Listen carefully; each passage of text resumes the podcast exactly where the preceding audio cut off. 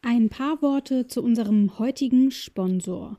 Molly gehört zu den führenden Payment Service Providern in Europa. Checkout und Zahlungsmöglichkeiten liegen im Handel momentan im Fokus. Molly verspricht durch ihren nahtlosen Checkout-Prozess alles super einfach zu machen für Shops und KäuferInnen.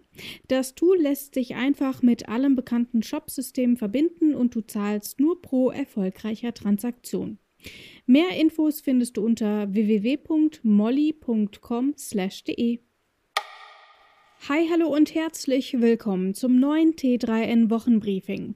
Heute geht es um neue Erkenntnisse in der Physik. Bei Mediamarkt und Saturn gab es einen Ransomware-Supergau. Google-Mutter Alphabet gründet mal wieder eine Firma. Tim Cook findet Android-Geräte überraschenderweise gar nicht so super. Und die Corona-Warn-App schlägt Alarm. Alle Artikel findest du in den Shownotes oder direkt auf t3n.de. Fangen wir an.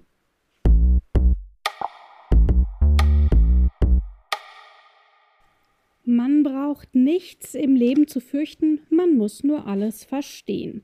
So lautet ein bekanntes Zitat der Physikerin Marie Curie. Leicht gesagt, wenn man ein Genie ist. Nun können wir aber nun mal nicht alle Physikasse sein. Dafür gibt es aber die Leute am CERN in Genf. ForscherInnen haben dort Hinweise auf eine physikalische fünfte Kraft entdeckt. Das wäre eine absolute Sensation. Bereits im März 2021 hatten erste Hinweise auf die fünfte Kraft zu großer Aufregung in der Teilchenphysiker-Bubble gesorgt. Kein Wunder. Sollte sich die Studie bestätigen, würde das unser physikalisches Verständnis grundlegend verändern. Also vielleicht nicht meins, aber das der Physikerinnenbubble. Dann wäre nämlich klar, dass die Annahme des zahlentechnischen Gleichgewichts von Elektronen und Myonen nicht immer gilt. Diese Teilchen gehen aus B-Mesonen hervor, die nur für den billionsten Bruchteil einer Sekunde stabil sind, bevor sie sich in die Elektronen und Myonen verwandeln. Damit entsteht eine bisher unbekannte Asymmetrie, die die bis dahin angenommene Lepton-Universalität nicht mehr in allen Fällen gültig sein lässt. Logisch, oder?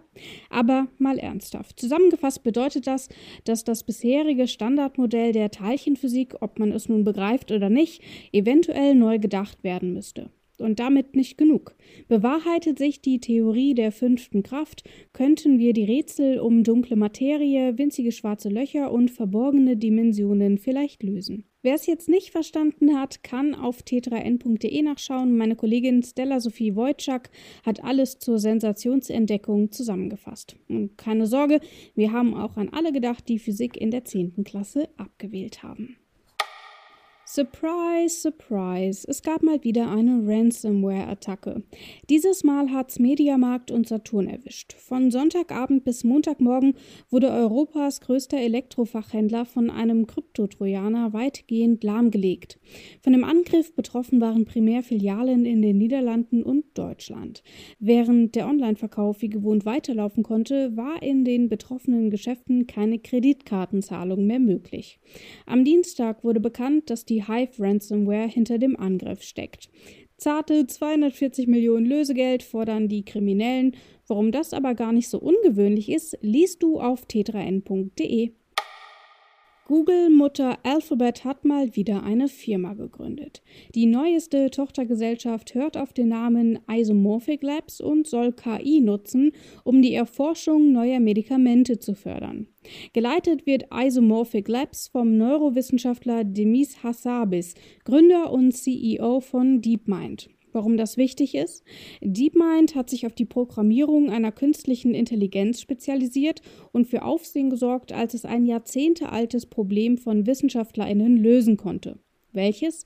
Die Entschlüsselung der Proteinfaltung galt lange als eine der größten Herausforderungen der Biologie bis DeepMind kam. Mit dem Projekt AlphaFold 2 hat Hasabis Unternehmen eine Art Gamechanger in der Forschung abgeliefert. Davon soll jetzt Isomorphic Labs profitieren und wie das aussehen könnte, hat Insa Schniedermeier auf t3n.de aufgeschrieben. Moment, hat Apple CEO Tim Cook wirklich zum Kauf von Konkurrenz-Smartphones geraten? Naja, nicht so ganz. Ganz frei übersetzt hat Cook bei der Dealbook-Konferenz der New York Times gesagt, wenn ihr unsichere Handys wollt, kauft doch ein Android. Wenig überraschend hält er nichts davon, iPhones fürs Sideloading zu öffnen. Cook bleibt dabei, dass der hauseigene App Store die einzige Installationsoption für Apps auf iPhones bleiben soll. Es gehe ihm dabei ausschließlich um Sicherheit und Datenschutz sagt er jedenfalls. Darüber, dass Apples eigener App Store auch nicht ganz so sicher ist, wie die Apple PR-Maschinerie gerne versichert, verlor Cook übrigens kein Wort. Die Corona-Zahlen steigen rasant und damit rückt auch die Corona-Warn-App wieder mehr in den Fokus, aus dem sie besser nie verschwunden wäre. Bei den aktuellen Zahlen kann es schnell passieren, dass dir in der Corona-Warn-App ein erhöhtes Risiko angezeigt wird. Weil wir aber gar nicht mehr wissen, was dann eigentlich zu tun ist, haben wir es dir auf t3n.de zusammengefasst. Das war's für heute. Komm gut durch die Woche, bleib gesund. Ciao, bis zum nächsten Mal.